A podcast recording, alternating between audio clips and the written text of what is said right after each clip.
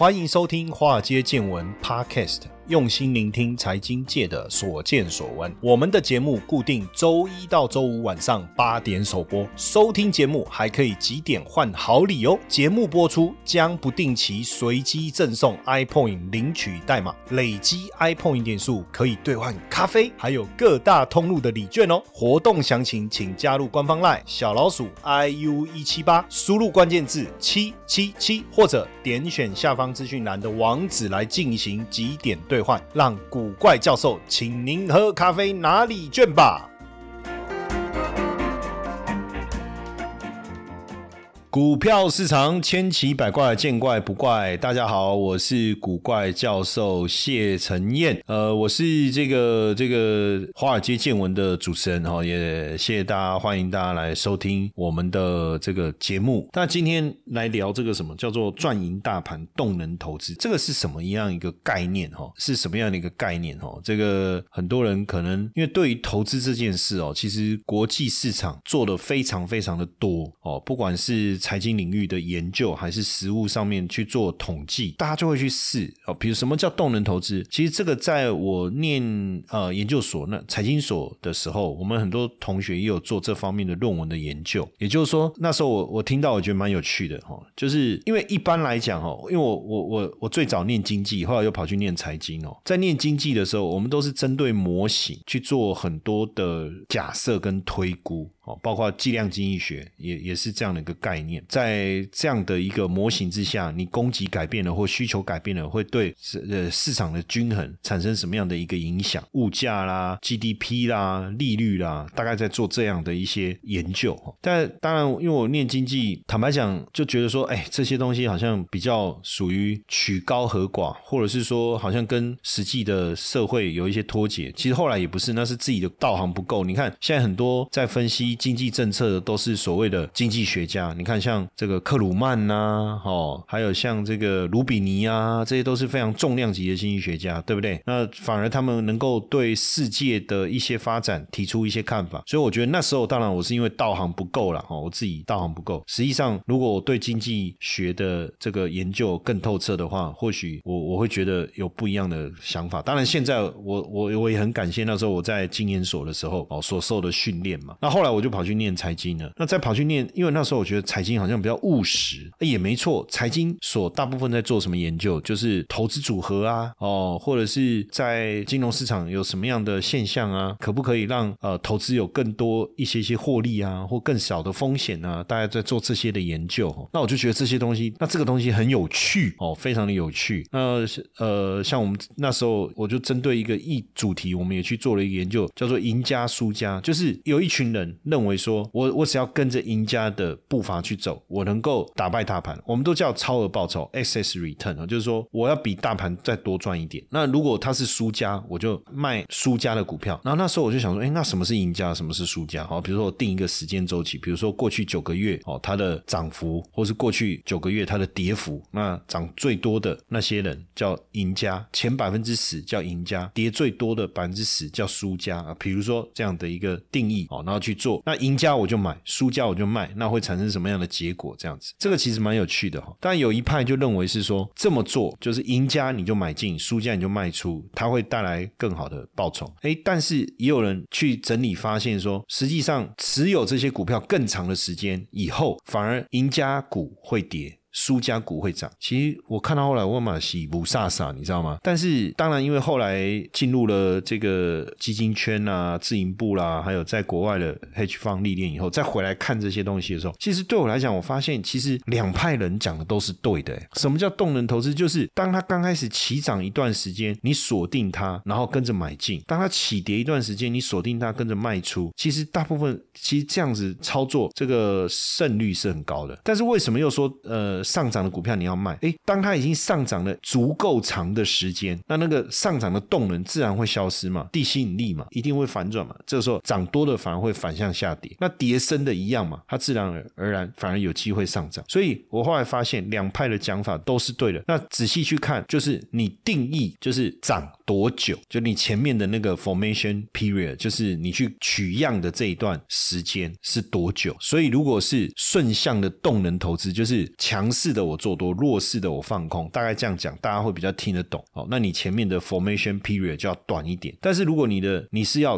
涨的，你要去放空它；跌的，你要去做多它。哦，强势股你要空，弱势股你要做多，这个叫涨多压回，一个跌升反弹。那你前面的 formation 就要更长，也就是说你的资料的整理期，也就是它涨不是刚涨的那一种，它可能已经涨了这个过去一年来涨幅最多的，这样类似这样。所以这个是一个蛮有趣的概念啊。那刚好因为这个基本上因为动能投资法哈，它跟这个价值投资做一个对比，确实没有那么有名。谈价值投资人谈很多，但是我我在我我比较不是属于价值投资那一派，就是我自己当然有在做价值投资，当然有，但是我不是只做价值投资，因为我一直认为价值投资它是一个资金累积的概念哦，就选到一档好股票，然后在这个这个个股被低估的时候哦，逢低来买进，这个那当然不会一天到晚都有这个个股的价值被低估嘛，所以就像过去这个巴菲特曾经有很长一段时间从二零一七年开始，就一路到二零一九年，其他都大幅度的持有现金，就是因为他觉得他找不到值得投资的标的。那到了后来开始投资日本四大商社，然后甚至在美股大跌过后，他开始进场加码，甚至近期买台积电，他才开始哎有有这个进场的机会。那这个所以我说价值投资是一个累积投入的一个过程，但是对于就是说假设今天我是对于比如说机构法人来讲，价值投资可能就不是这么。好的一个操作的模式，为什么？因为价值投资的回报需要一点时间，让被低估的股票回到它的价值，我们叫回归均值。但是动能投资呢，基本上它就是不断的顺着市场的趋势的状态在操作，所以基本上你可以讲动能投资的的这个操作的频率会比较高，它的 turnover 的次数会比较频繁，但是基本上或许它对于资金产生的贡献度来讲会更高。为什么我常这样讲？因为有时候价值投资 buy and hold 啊，你没有额外创造一些呃能够产生利润的这个过程，但是动能投资是 turnover 嘛，那 turnover 的过程中，资金其实你说我一千万买了股票放在那，其实你就是用一千万在投资，但是我一百万周转十次也是一千万的意思啊，所以动能投资它的报酬率胜过于价值投资就不意外了，就不意外了哈。当然你说到底什么叫动能投资，我其实我很喜欢用这个概念，然后我也把它应用在很多地。方，我举个例子哦，像过去几年，我我那时候固定都要跑香港，那我最喜欢去跑马地。很多人问我说，跑马地是做什么？就马在跑的地方啦，就是有赛马场嘛。那因为早期我去香港的时候，路边不是都有那个马会嘛，就是你可以进去买马票，然后看你赌哪一匹马赢。这个以前我们在看那个周星驰啊，或者是刘德华的电影，我不知道大家有没有看过了哦，就可以可以看到这些。所以我那时候刚去香港的时候，我就很很有感到很有兴趣。但是因为路边的那种压。压住我，我觉得比较没有 feel。我想要到赛马场，那我就跑去每个礼拜三，我就跑去那个、那个、那个跑马地哦。但是以前我出差的时间是礼拜五到礼拜天，就没有办法去嘛，所以有时候我就特别提早，我可能要礼拜三去，这样我就是为了去去赌马，真的就是为了去赌马。可是我不会赌马，我又不懂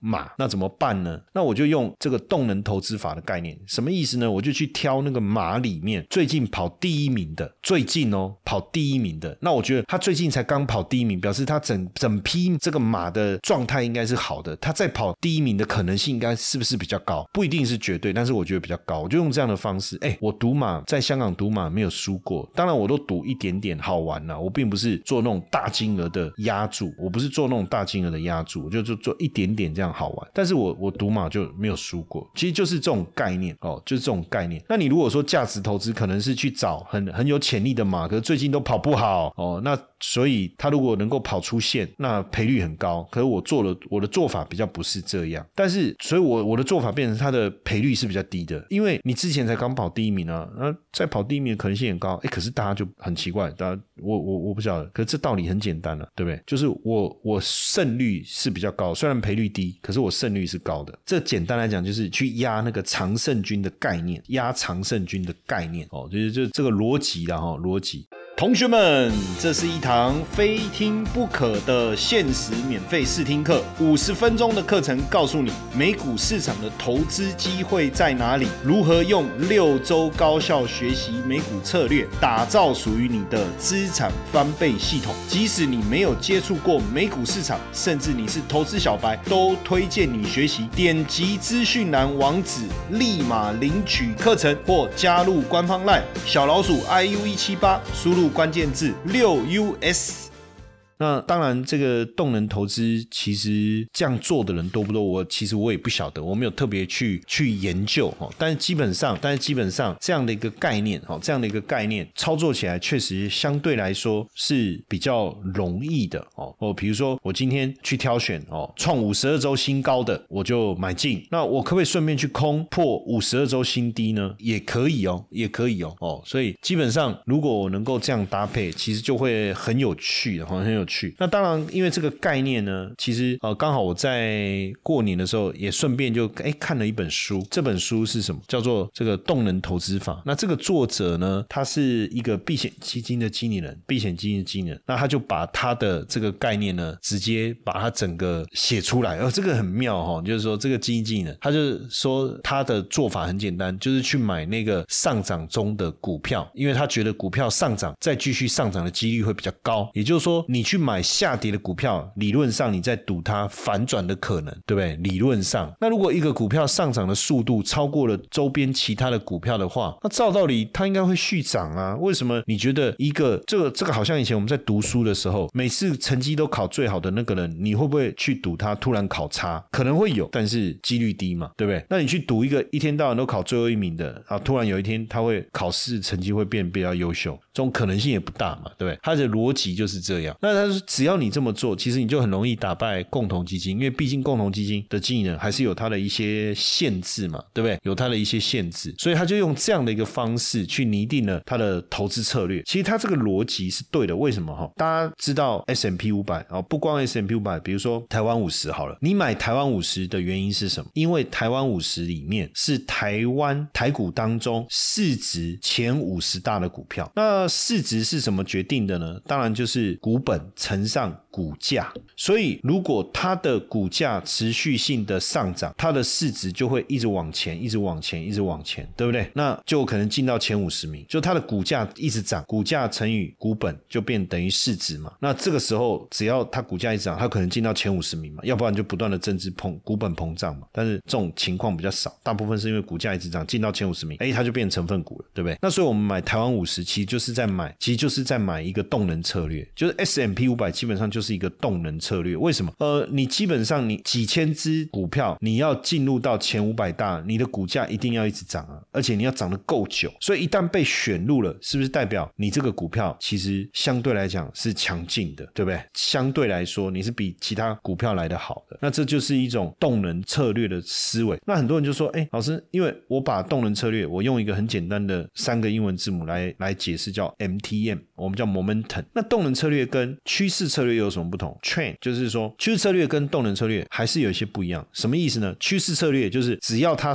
在走上升趋势，我就可以买进，对不对？可是一个走上呃举举例好了，比如说站上二十日均线，然后只要股价没有跌破二十日均线，那这个股票我们就持续持有。好，可是问题来了，那站在二十日均线之上，那它股价的表现是相对比较强势的吗？其实不一定，它可能是相对涨幅比较弱的，那只是它在二十日均线之上。所以趋势策略跟动能策略有一些相似的地方，有一些不同的地方。对动能策略来讲，当然你一定要在二十日均线之上啊，但是你的表现的强度可能在所有股票里面也是排行榜在前面的哦，排行榜在前面的。所以简单来讲，你可以说动能策略哦，momentum 这个策略又等于是趋势策略的进化版，等于是我不只要买趋势向上的股票，我还要买在趋势向上的个股当中表现相相对。强劲的哦，这样的一个一个逻辑。哦，这样的一个逻辑。那其实基本上，当然你说投资的方式有很多啦，不论价值投资也好，趋势投资也好。动能投资策略也好，其实重点还是在于说这样的一个策略给你带来的呃熟悉感、安全感或满足感。我我我我就稍微解释啊，比如说以这个价值投资来讲好了，你对财报一定要非常的熟悉，你对财报一定要非常的熟悉，因为你你必须要有一套标准，知道这个股票的价值如何定义，还有它的价值你觉得低于价值，那这个价值的数字要怎么计算出来？它的标准是什么？那这个部分当然你。对一个财报的了解的程度就要够深啊！不管你要用 EPS，还是要用值利率，还是用股价净值比，甚至有很多人还会用什么 ABITA，或是用这个 Free Cash Flow 折现，或是用自由现金流量目前的这个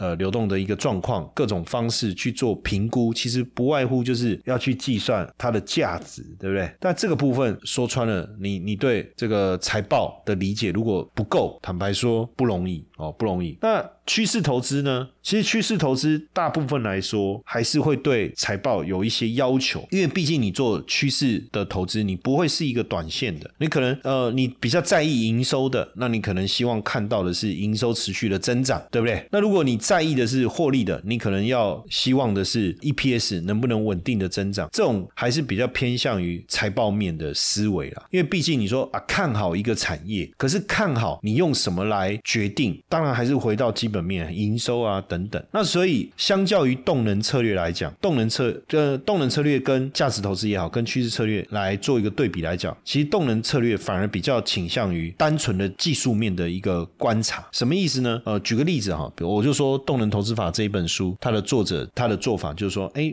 只要大盘站在年线之上，他认为这个就是多头市场。那这个时候呢，他就会去排序，去看近期他们的涨幅，找出他当然只锁定 S M P 五百的股票了哈。因为超过 S M P 五百的股票比较大的问题是，可能会有一些财报的疑虑啦，或者是会有流动性的问题啦，哦等等，反正而且这样，我觉得事情也变得也比较简单了。反正我就锁定那个 S M P 五百的股票嘛，然后大盘站在年线之上，属于多头嘛，那我就去排序嘛，那我就把涨幅在前面的把它挑出来嘛。那当然，它就再加一些些呃删除的条件嘛，比如说涨幅很强，可是不在这个半年线之上，它是用一百日啊，一百日应该是算半年。吧，对不对？哈，比如说半年线，然后那你也可以用季线啊，哈，就是说在。较短期的均线之上，那就代表这个股价还算是呃多头的结构嘛，哈，所以其实他还是有做一些筛选，然后这时候他也不会去看管它的财报，他也不去管它的这个产业别，他也不去管它的营收数字啊，什么优于预期啊，不低于预期啊，什么还是因为库存股的关系，什么什么，反正他也不去管这些，但是呢，他会特别注意说，哎，过去一段时间有没有大幅度的跳空？哦，如果有大幅度跳空，他觉得这个不行哦，他觉得这个不行，为什么？因为大大幅度跳空，可能所有的利多在当时就已经反映了啊，这个也不行。好，然后就这样三三三，可能留个一次买二十只这样子，还是这样搞。哈 哈哦，那这当中你就会发现他做的事情很简单，他其实只针对股价的表现。那你看哦，删除是用均线，还有跳空，也跟财报无关，很很妙，对不对？很妙，对不对？他就做这样而已，所以他就这种操作模式基本上就是以统计的架构为主，统计的架构为主。哦，那当然他也会呃去。确认一下最近买进的这些股票，大部分是在哪一些产业哦？那跟他对产业的认知是不是相符合啊？什么什么之类的哦？哦那那这个当然他有做很多的记录。那其实常年下来，整体的绩效的表现是不错的。那因为这个跟我自己本身的做法其实相当的接近。我们一直以来就是挑选这个用 momentum 的概念，因为这个我过去我在在学校的时候哦，我们所做的很多的学术上面的一些研究哦，或者是去参考很多论文的一个研究的成果来看。哎，确实这样是有它一定的这个成效在的。那当然回归到实物上，我的做法我可能变得比较简单。也就是说，当大盘是多头的时候，我就挑选，我就针对比如说这个台湾五十五十成分股，或是摩摩根成分股，那我去做排序哦。我用周的涨幅去做排序，那周涨幅排名在前二十名，我就留着，对不对？那这二十名当中，如果它没有站上季线，它在季线之下大涨，那我我我我就不管它，我还是要把它删掉。哦，那过去几天。没有突然一个跳空大涨，就这个礼拜它是稳定的上涨，而不是突然某一天跳空大涨的这种就 OK。那如果它的涨幅是因为某一天跳空大涨，然后可是其他天都是平平的，那这个我就删掉，就这样子而已。就用这样的方式去操作。其实整体的绩效在多头的时候，确实会比这个大盘的绩效来得好。但很多人就会问说，那什么时候卖掉呢？其实很简单呢，呃，像作者的做法，他设定一条均线，跌破均线就卖出，这是他的做法。那我的做法其实也差不多哦，也差不多。那另外一个就是说，哎，那那如果这个他，当然如果手上的股票都跌破均线，都跌破月均线，那你每个礼拜你会再重新选股嘛，对不对？那如果说大盘你你你用年线当做一个多空的的分界，只要一跌破这个年线，你手上就不会有，他就会把股票陆陆续续的把它出清，所以还是有可能手上是不持有股票的。但是呢，在在我的想法里面，其实未来我们还是可以再多做一些调整，比如说，呃，我可以针对强势的我去做多，弱势的我去放空，这个也是一种方式啊，这个也是一种方式啊，这也是一种方式，就是操作面，你可以透过同时持有很多看多的股票来分散风险，或是一部分看多一部分看空的股票的对做，来这个分散你的操作的风险。所以基本上，其实投资它有趣的地方就是你可以运用不同的这个投资思维去操作自己的投资组合。哦，这个也是为什么我们会有这个六 US 哦，就是六周高效这个学习美股策略的这一个一系列的一个课程，会跟大家分享的原因哦。当然，如果你对这个议题有兴趣哦，也欢迎大家这个关官方赖小老鼠 iu 一七八，你输入六 US 哦，你到我们的官方赖，然后输入六六六 US 哦，我们有一个免费的学习影片，可以让大家去观看哦，让你多了解一点我在谈的这个议题。OK，嘿，各位铁粉们，如果喜欢华尔街见闻，请大家多多按下分享键，让更多人能听到我们用心制作的节目。你们的一个小动作，是支持我们节目持续下去的原动力哦，快去分享吧！